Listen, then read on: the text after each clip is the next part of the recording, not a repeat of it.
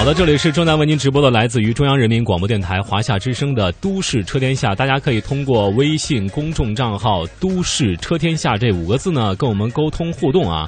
我们看到微信公众平台上有人说了，发了语音过来哈，呃，凌晨两点半提醒一下您啊，我们在直播的过程当中呢，不能够接收您的语音信息啊，您可以发送文字或者图片跟我们沟通互动。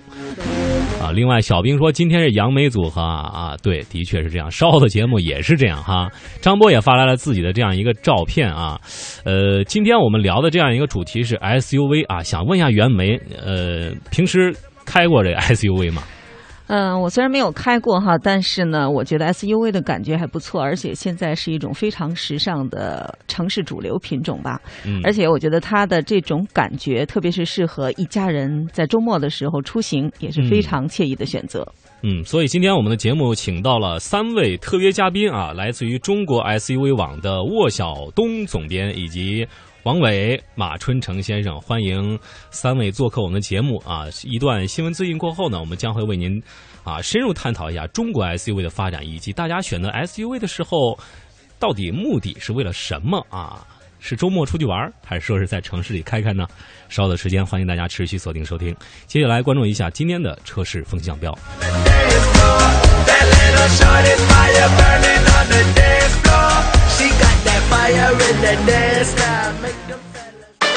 都市车圈下，车市风向标。好的，车市风向标来关注一下最新的车市动态。首先来关注一下广东省的二手车交易量。我们来看看具体的情况。深圳限购呢，对当地二手车的交易是带来了很大的打击，终于体现出来了。最近，广东省汽车流通协会对外公布了全省第一季度二手车的交易数据。前三个月，全省二手车交易量呢同比下跌，达到了百分之十二点七九。尤其是多年的全省二手车交易量龙头老大深圳，遭遇了悬崖式的下滑，一下子跌出了前三名的位置。相反，东莞市二手车的市场是直接受益，前三。个月的交易量净涨了三成，赶超了广佛，一举呢跃居全省首位。表现较佳的还有佛山市二手车的交易量同比增长了百分之二十点三七，再次是超过了广州。而后者前三个月的交易量呢是微降了百分之零点九三，跌到了第三位。好的，再来关注一下北京的新政。五月二十九号上午，北京市的相关领导表示，北京拟在二零一六年力争出台《北京市机动车停车条例》，并按照有位购车、停车入位、停车付费、违停受罚的思想制定相关内容。届时呢，将会按照有位购车、停车入位、停车付费、违停受罚这样一种思路，对停车的定位、停车差别化供给和收费的政策规划与土地供应，吸引社会投资，强化路侧停车管理，统筹停车资源使用以及加强执法等重点内容呢，会予以明确。嗯，好的，今天我们的都市车天下节目呢，聊的是 SUV 啊。呃，我们也特别请到了中国 SUV 网的沃晓东嗯总编，以及王伟和马春成先生。稍后的时间，我们也会就 SUV 的话题进行讨论。大家可以把您对 SUV 车型的看法、观点发送到我们的微信公众平台。您可以关注微信公众账号“都市车天下”这五个字，跟我们沟通互动。我们看到很多听众朋友都在这儿发送了自己的出行的照片啊，亲近自然的照片啊，也有人打了招呼。我们接下来再来关注相关 SUV 的一些。啊，资讯啊！随着中国这个道路事故数量的不断增多，可能更多的消费者可能开始青睐 SUV 车型，使得 SUV 在中国的市场发展可谓迅速了。有分析认为呢，消费者往往具有自我保护的意识，在道路交通事故多发的今天，安全系数颇高的 SUV 车型呢，将会成为消费者的首选。中国消费者的这种消费理念的转变，也使得中国的 SUV 市场呢发展是非常迅速。在今年的前三个月，SUV 车型的新车销售数量较同期提升了百分之四十八，而整个中国汽车市场的新车销售数量较同期提升了百分之七。而根据相关的。机构发布的统计数据显示，SUV 车型已经占到了中国市场新车销售总量的百分之二十七。嗯，随着它的迅速增长呢，道路交通问题也在成为消费者非常看重的一个问题。此外，油价的降低也是刺激了 SUV 车型销量的直接上升。嗯，既然消费者看中了，很多知名车企也都将自己的车型的定位也发向了 SUV 的市场，比如啊。意大利跑车名牌啊，兰博基尼也将进军 SUV 的细分市场。这款新的 SUV 将会在二零一八年上市。这公司预计呢，这款新的 SUV 车型上的投资或高达数十亿欧元。那么这款 SUV 还将为啊它的品牌集团赢得全新客户群体的青睐，而且销量预计将会达到三千台。嗯。对此呢，专家认为新的 SUV 呢将会是兰博基尼品牌非常重要的一个车型，因为它不仅进一步扩大了兰博基尼的车型系列，同时呢也会吸引新的客户群体。当然了，这款车型能否真正取得成功，或许呢还将依赖于其上市之后在中国以及俄罗斯市场的表现。好的，再来关注一下，近日海外媒体曝光了一组疑似吉普 C SUV 车型的谍照啊。根据我们的了解，新车内部代号为五五幺，有望于二零一六年第二季度正式推出。此外呢，新车还有望于二零一六年下半年实现国产化的生产。嗯，据了解，定位于紧凑级 SUV 的四 Jeep C SUV 测试车，借用的是自由侠车型的这样一种设计。在未来呢，这款车将会取代指南者或者是自由客两款车，在动力系统方面，新车呢将会搭载一台 2.0T 的发动机，与之相配套的将是六速手动变速箱和九速的自动变速箱。此外呢，这款车还将搭载四驱系统。嗯，这样一款车到底怎么样，也有待于市场的验证啊。好，您正在收听的是来自于中央人民广播电台华夏之声的《都市车天下》啊。今天的节目呢，我们会邀请到的嘉宾是来自于中国 SUV 网的沃晓东主编，还有王伟、马春成先生啊。好了，接下来有请三位给大家打个招呼啊。首先，呃，沃总，哈哈，呃，那个大家大家好，呃，我是来自中国 SUV 网的沃晓东，呃，在坐在我的左边的就是那个马春成，介绍一下。嗯，听众朋友大家好，我是来自中国 SU 网 SU 呃 SU 网的马春成。呃，听众朋友大家好，我是来自中国 SUV 网的王伟。嗯，欢迎三位做客。三位嘉宾的做客。嗯，今天我们既然请到了三位啊，就是要聊聊咱们的 SUV 啊。呃，因为我们看到上半年这个一季度的数据出来了，而且这个有两个销量是让人。就是眼前一亮，一个是关于 SUV 的销量，一个是新能源汽车的销量，这两个可能说是龙头的，这目前比较火的。啊。对于 SUV 的销量提升，不知道沃总您怎么看这样一个数据出来之后，呃，有一个非常质的飞跃，大家在买车的时候也开始选择 SUV 车型了。呃，是这么个情况。呃，实际上呢，SUV 呢，它从二零零九年开始爆发性的增长，呃，到了两千二零一二年。呃，基本上是每一家厂、每个汽车厂商都推出了自己的一个 SUV 车型，但这么多车型当中呢，还是以都市 SUV 为主。嗯，呃，那么呢，就有这样的一个概念，就是说，很多的消费者他觉得呢，就好比买车，呃，有一种这样的想法，就跟买房子一样，SUV 呢，就是它的空间比较大，第二通过性好，啊，开起来呢也比较酷。这几点呢，就是它可能也是一个买购买这个车型的一个主要的一个动力。呃，就好比买房子，有人说，呃，买一栋房子多给你个阳台，你为啥不要呢？是吧？就好比 SUV 呢，它的空间很大，装很多东西。嗯，像比如说你的那个孩子婴儿车，呃，如果喜欢打球的一些球具啊，对，还有自行车啊，都会挂上去啊。对，呃，尤其是女孩子要在都市里开的话，酷酷的。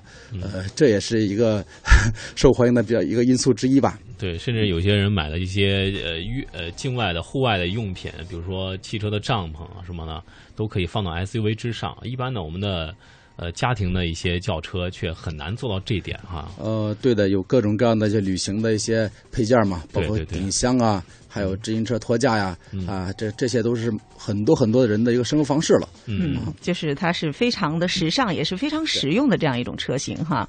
呃，但是除了除此之外，舒适、时尚之外，就是在性能方面，它和我们的轿车有着怎样的区别呢？呃，它这样还是一个 SUV 呢，回归到它的本质，它还是一个通过性的、还功能性为主的一个车型。嗯。那么，比如说我们开一辆车去去野外或者离开城市，那么轿车呢是有局限性的。呃，有些路况啊，呃，有些就是稍微有些就是烂路的时候呢，就是轿车底盘呃会有损伤。那 SUV 不一样，它的那个设计构造。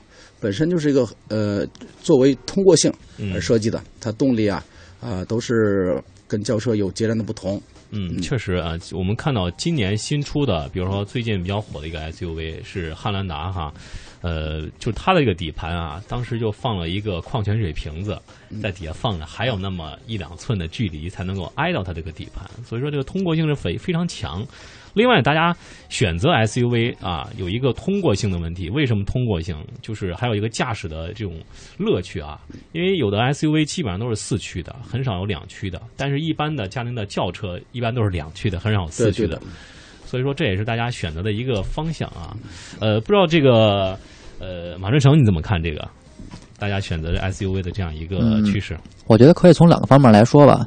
嗯，首先可能大部分啊。因那个大部分买 SUV 的人都是在城市里开，他们在选择这些车型，可能在购买的时候，可能两驱对他们来说就已经够用了，因为他们走烂路的几率是比较少的。对，就是一般情况下两驱就够了，因为两驱，嗯，省油。对，在满足就是满足他们动力需要的情况下还省油，这是一个可以说是对于他们日后养车。用车的过程当中是一个能够降低使用成本的一个考虑。嗯，然后对于那些喜欢玩车的人，就是那经常喜欢到户外的人，他们肯定更多的肯定是会会考虑四驱车型。嗯，因为刚才也提到 SUV，它有着就最大的优势就是通过性方面。嗯，四驱的话，就是在这些人就是开着车到野外去玩的时候，四驱能够让他们走得更远，就是让他们的活动范围能够充分扩大。嗯，就是在遇到一些烂路啊，或者那个泥泞路啊什么的，都不会说被那个能够把那个陷车的风险降到最低，让他们能安全的去，安全的回。嗯，呃呃，王伟你怎么看？是这样啊，非常巧合。其实我个人也是这个汉兰达的车主啊。呃，我对于这种 SUV 来讲哈，我感觉它跟咱们普通的这种家用车啊，呃，它是两种不同的这种开法。你比如说像我们一些家用车呢。多部分呢是前驱，少部分呢是后驱。后驱车呢，它可能更多的是讲究一种速度和操控。对，那 SUV 车型呢，我个人感觉它是一种你驾驶了之后，它有一种征服的感觉。嗯，什么意思呢？因为 SUV SUV 车型里边还有一种细分的这种市场，比如说呃。带这个大梁的车啊，比如说带这个呃中中呃中叉和后叉的，以及还有这个限滑装装置的。您比如说，在我们遇到一些这个极限的一些路况的时候，呃，比如说我们的川藏线三幺八国道，在通麦天险的位置，它会有一些炮弹坑，会遇到一些交叉轴。这个时候呢。呃，你如果开着一个带着中叉和后叉以及限滑装置的四驱车的时候，这个时候你感觉我是无往不前的 啊！这这种给你的这种安全感和这种征服的这种欲望，我感觉是每个男人都想有的。而且在这个时候，还有一个特别重要的一个因素，就是我车上带着我的家人和我的孩子，嗯，我通过我的技术能给予他们一种体验和保障。其实这种驾驶体验是对于一个男人。是最想得到这款车的一个很大的一一个动力和一个一个主要的原因吧。对对对，有一种很大的成功感哈，成就感。是的，是的。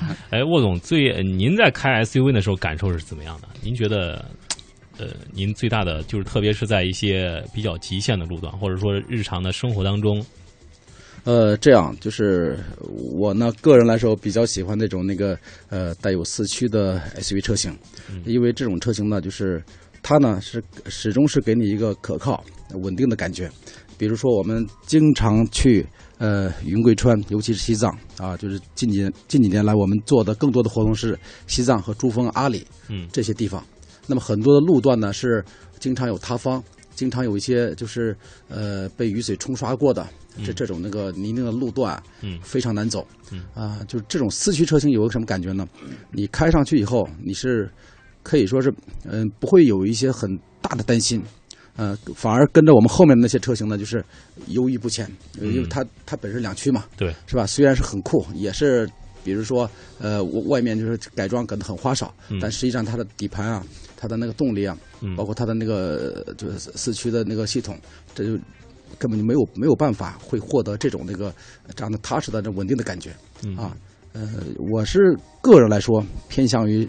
喜欢开那种四驱的车型，嗯。啊，尽管它那个说油耗会高一些，但实际上来说，呃，往往是就是买一种车，你可能会最最终呢，你会买一种功能，在最关键的时候，这个功能一下出现了，嗯，会让你脱困，是吧？让你平安的脱险，嗯。啊，这是最重要的。就是其实至于说那个多多怎么说油耗啊，嗯。多那么一个一升两升，其实你在平时呢吃饭呐、或者一些应酬啊，你几百几百块几百块的花掉了，其实你你你一点不心疼，难道你还心疼那么一两 一两升油吗？是吧是这？样。对，其实我是这么这么个这么个观点。嗯嗯，不知道袁枚这个平时开的是轿车啊，这个如果再给你你一次选择，让你选择 SUV 的话，你会有什么顾虑？你嗯你觉得这个要选 SUV 的时候，我觉得最好是家里现在车的价格也很便宜，我觉得嗯家里可以配备两种车，嗯一个是轿车，一个是 SUV。嗯在城市里呢，我觉得还是要开轿车更加舒适和稳重一些吧，可能嗯安全性能更高一些。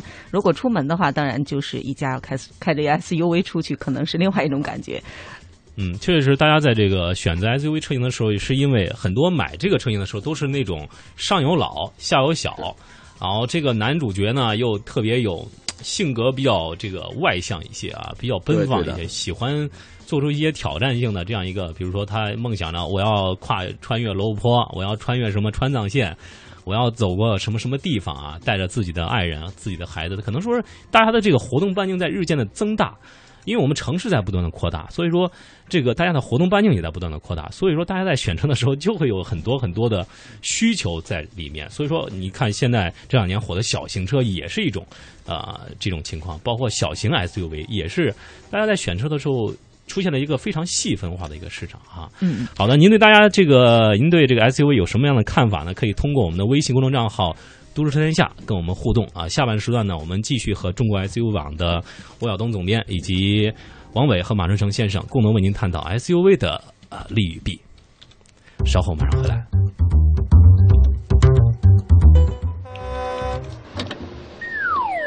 哎，你怎么往车窗外扔东西呀？嗨，这你就不懂了吧？早在原始时代，我们的祖先就是发现了扔石头可以捕捉到更多的猎物。中世纪的时候，人类发明的抛石机可以把大石头扔出几百米远，它的作用啊，就像我们今天的大炮。现在啊，人类的力量已经可以把火箭、飞船发射到太空了。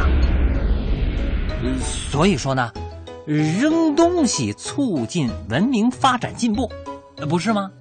你别开玩笑了，还好意思讲什么文明？我看你的脸皮都已经被你扔出去了。享受了汽车和商品的方便，别忘了环境整洁和道路安全。开车路上别抛物，精神文明要加速。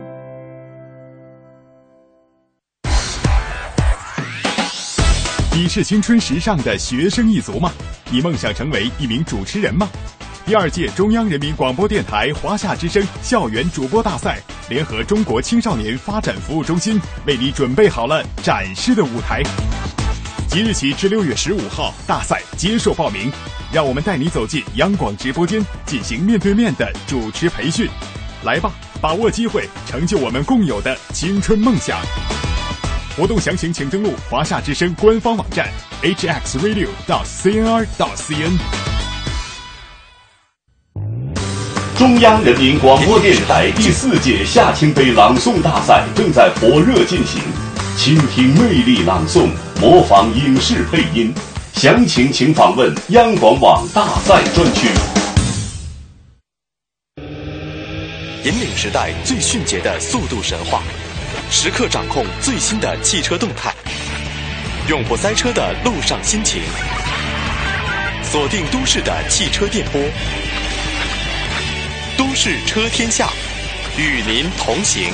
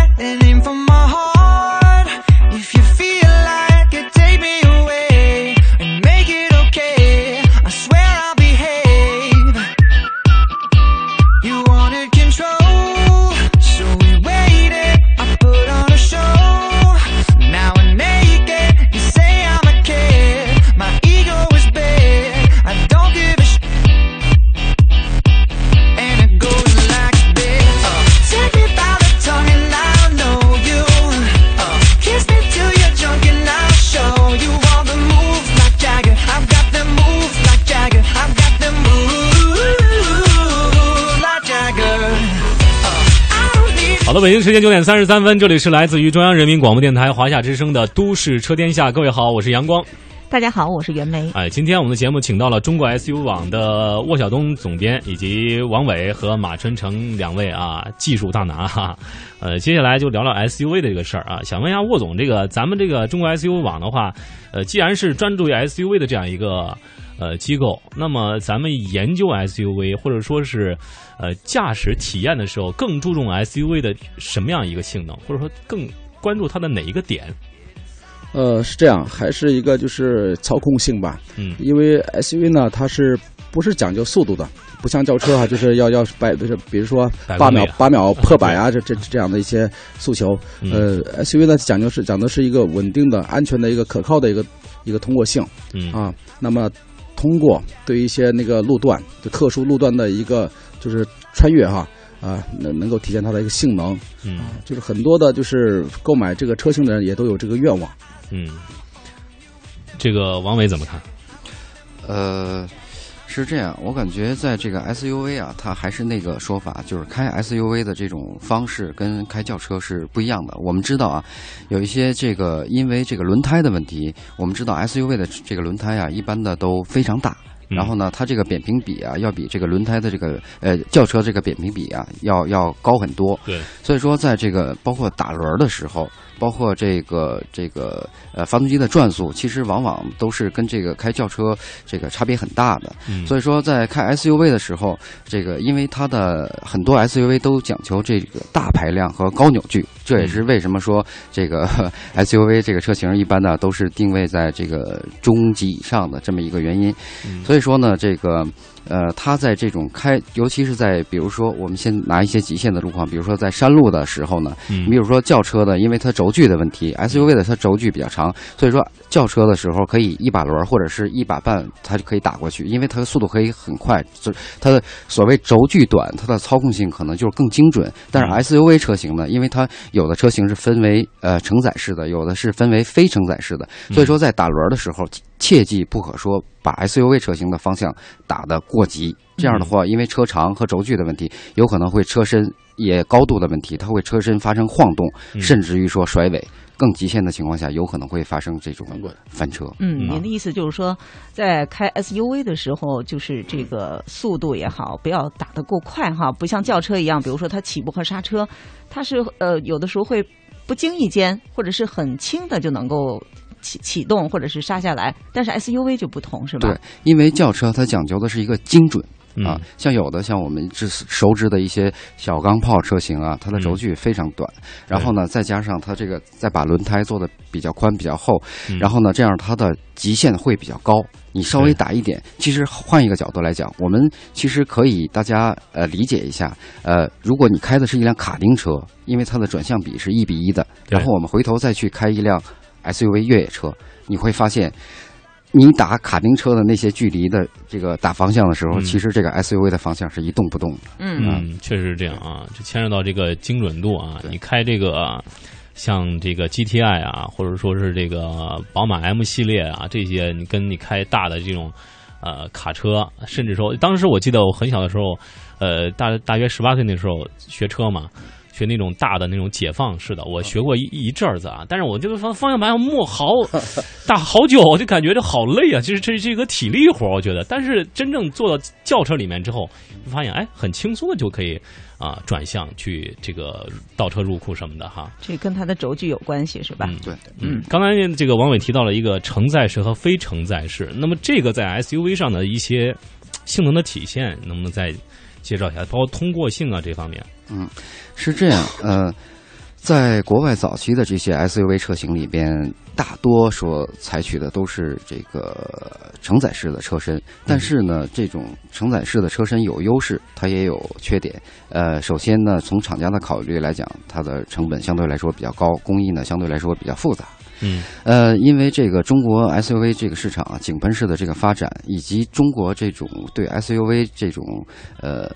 这个文化吧，汽车文化的这种还在积淀当中。所以说，我们中国的用户，呃，它不像说美国，不像欧洲，或者不像说在一些呃日本啊、亚洲一些其他的国家，对啊，所以说呢，我们对于 SUV 的这个理解还没有那么彻底。所以说，呃。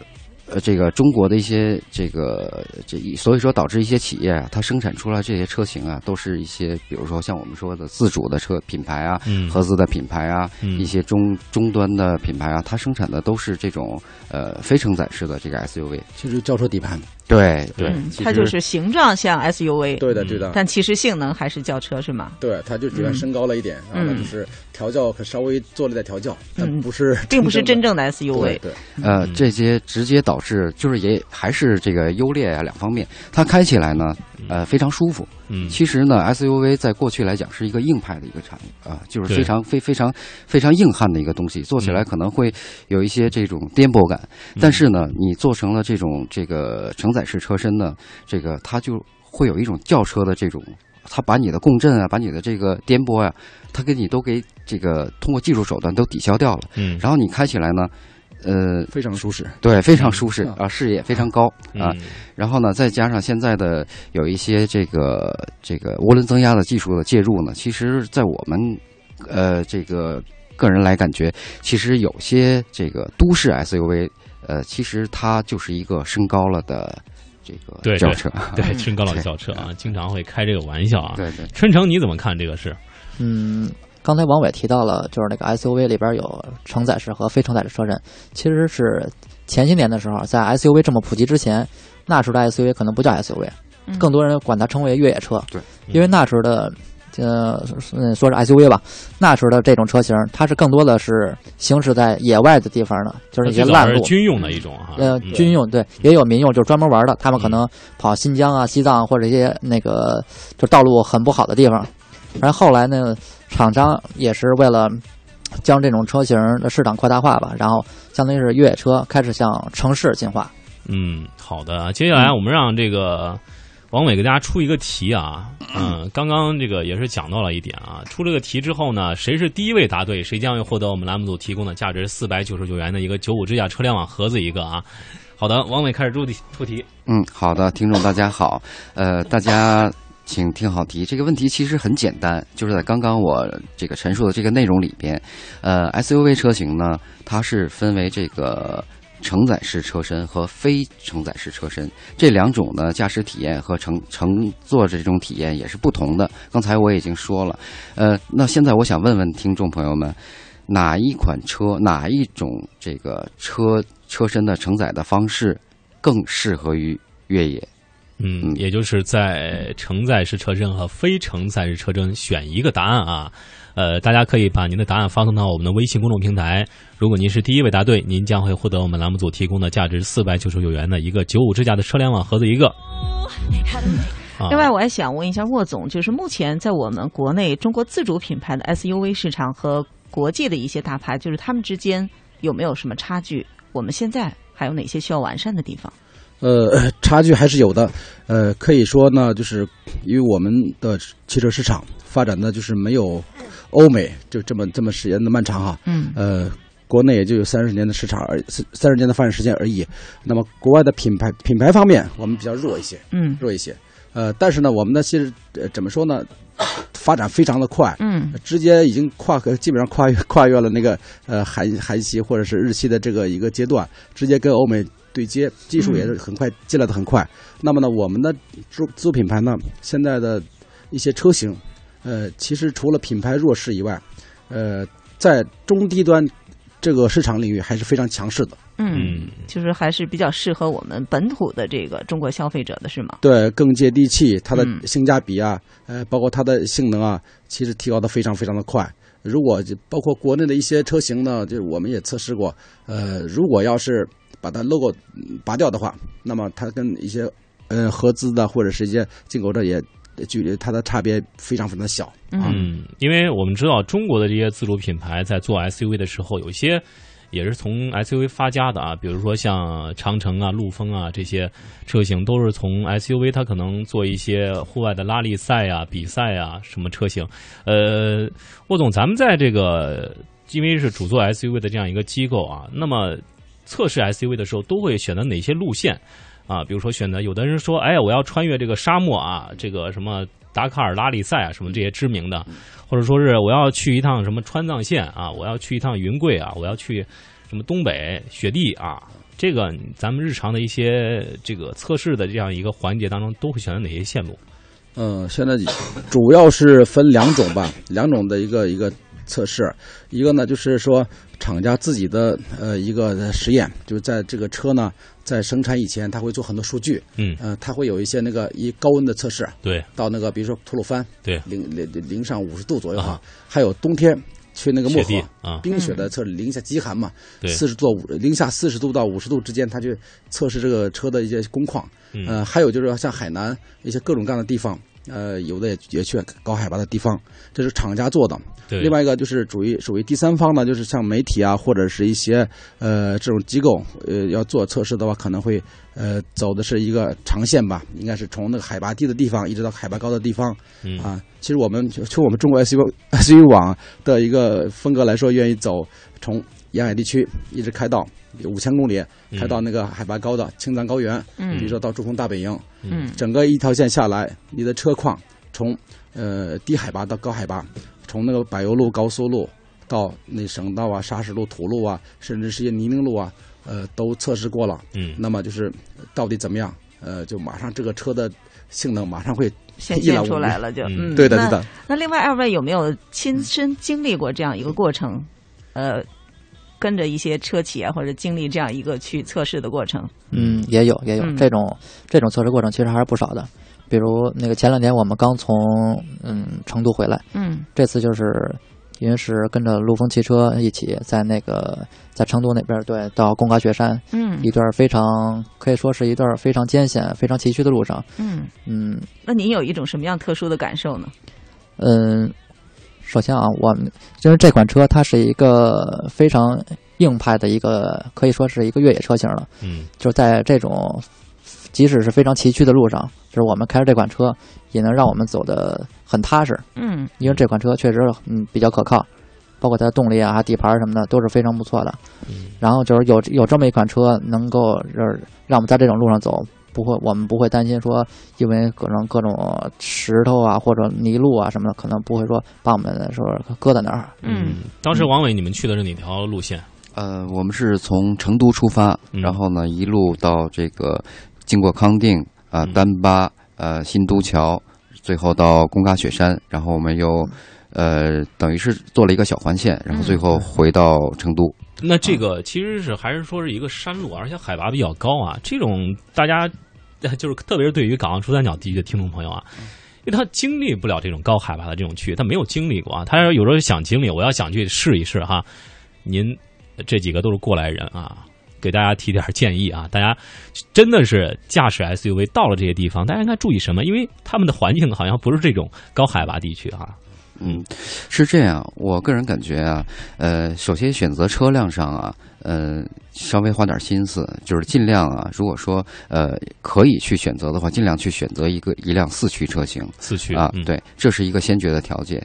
然后另外呢，如果说再有进一步的条件的话，呃，我建议他选选择一个带这个差速锁的这个车型。你比如说这次我们开的这个陆风的叉八，它是标配这个后后轴的这个差速锁的，呃，它的脱困能力会更好一些。嗯，然后另外呢，呃，我想就是提前跟大家吃一个定心丸啊，就是这一路的这个加加油啊、油质啊，其实大家感觉，呃，我们一路走来其实是没有任何问题的，没有任何啊，这问题啊大家不用过多的去考虑油油的这个问题。问题的对，然后另外一个呢，我个人建议大家，呃，还是准备一些这个准备一点这个燃油添加剂，这个是有必要的，因为在高高海拔的地方啊，比如说在这个三千米以上啊，三千米以上，甚至于说我们这次走的已经接近五千米了。嗯因为人要呼吸，其实汽车的发动机它也是要呼吸的。对，它的呼吸，它在燃烧不充分的时候，其实你的燃油添加剂也是等于给它提供一种，呃，提高这种辛烷值。啊嗯，提高它这个发动机的这个功率的这么一个一个问题。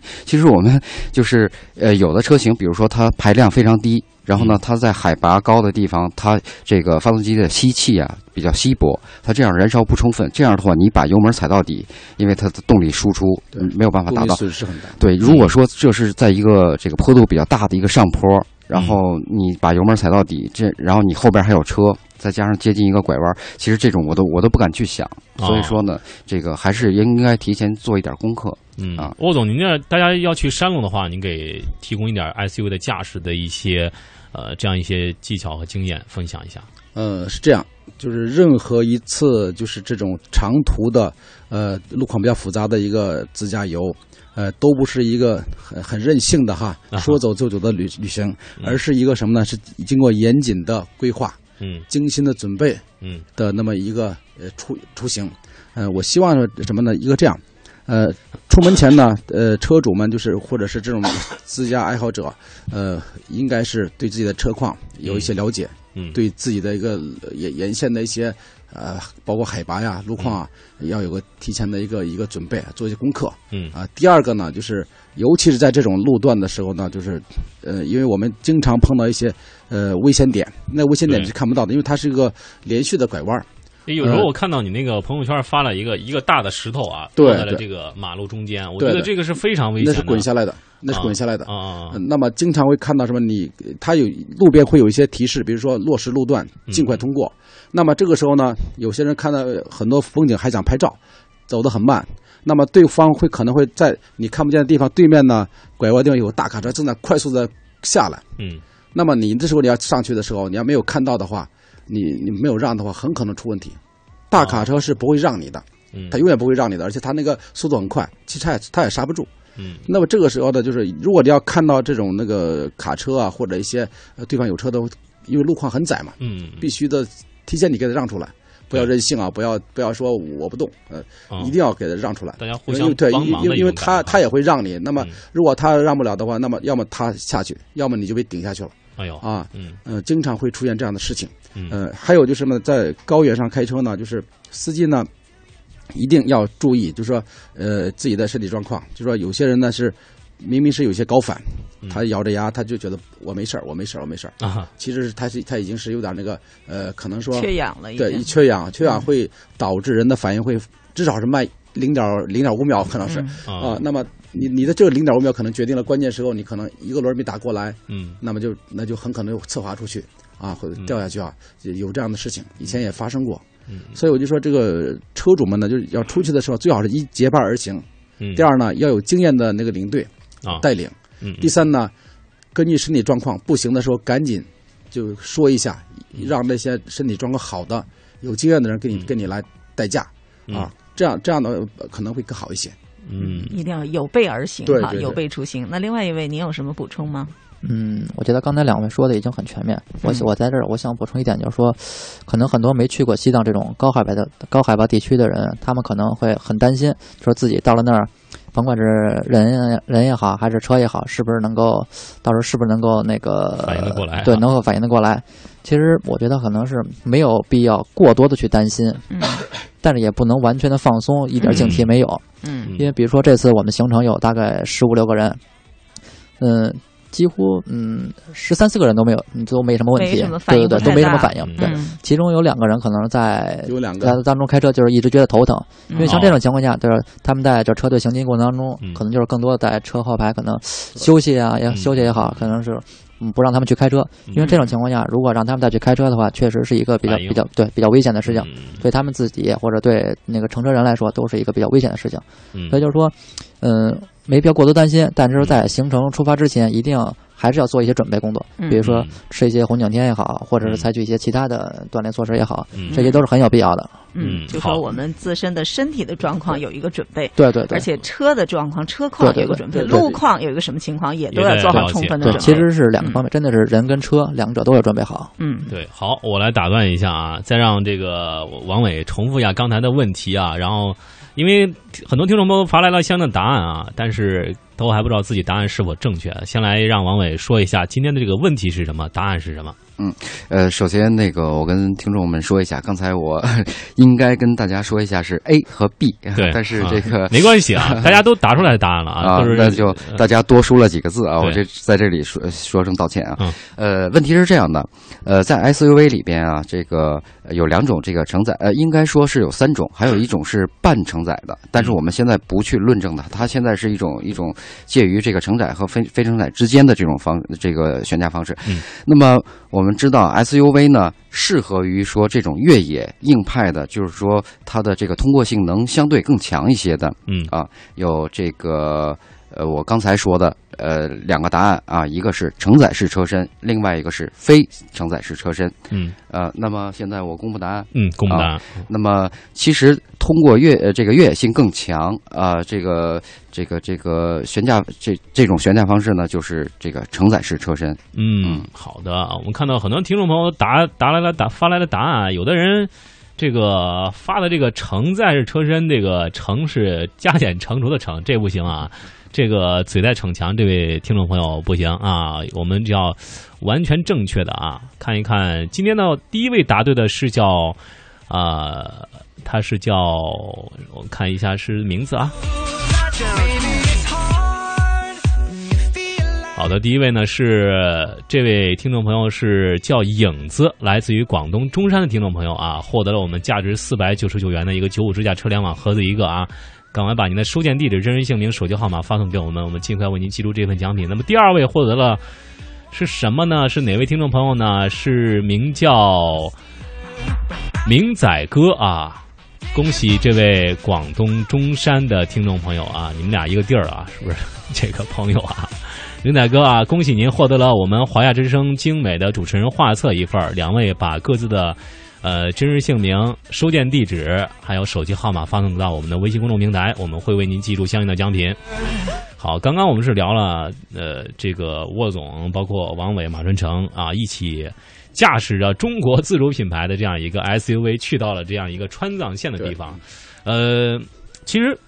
今年在上海车展上啊，最火的就是中国的自主品牌。我看长城啊，包括陆风啊，包括一些呃，像一些北汽啊，他们的这些车也都在 SUV 这个展台上布置的很精美，也是下了一些功夫在。那么咱们驾驶这个当然是陆风是吧？对，陆风的 X 八啊，那这款车有什么样的整个体验？体验下来啊，川藏线感觉怎么样？呃，当时我们对车的选择也是经过一个。考量的，呃，因为呢，陆风这这个厂家呢，它是专门做 SUV 很多年，已经做了十年了。对，而且它呢，就是打了将近十十几年的一个场地赛、越野赛，那它的底盘技术非常成熟。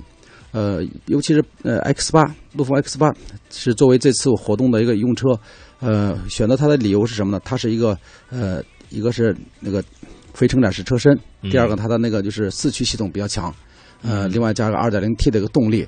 啊，那么呢，空间又大，比较符合我们长途旅行的这么一个需求。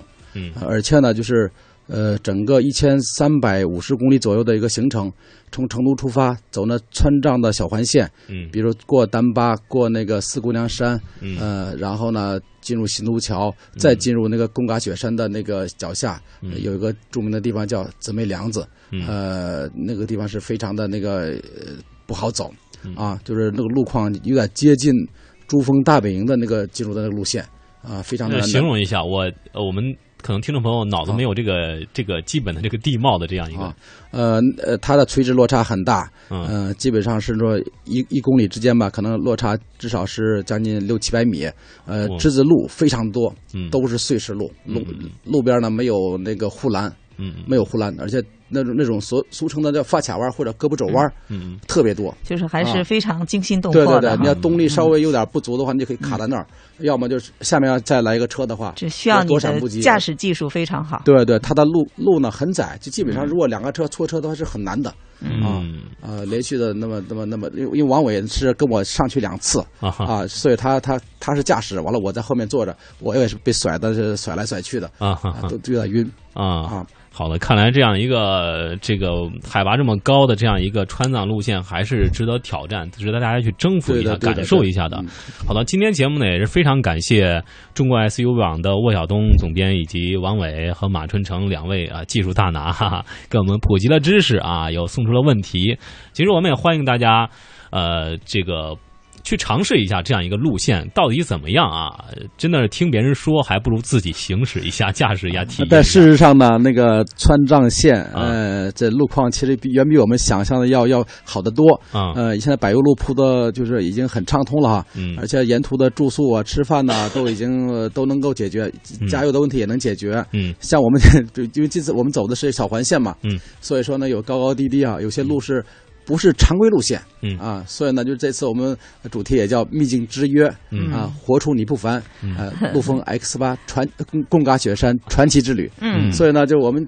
因为我 们很愿意挑战一些就是呃没有没有去过的经历过地方，哎而且风景呢基本上是说很少见到的，嗯。啊，这种快乐是怎么说呢？呃，我们团队啊，难以呃对。难以言表的是，对。我们也希望将来能把这个这样的一些这些行程线路啊，都要分享出去啊，嗯让更多的人也能能够参与进来。嗯嗯好的非常感谢祖国的这些嗯美好河山哈。好，有感机会也谢那杨文你也参加一下。好好，谢谢。感谢三位听众朋友，呃，三位嘉宾啊，做客我们的节目，也感谢听众朋友参与我们的互动啊。这里是都市车天下，我是阳光，我是袁梅，明天同一时间我们再会了。再会，朋友们。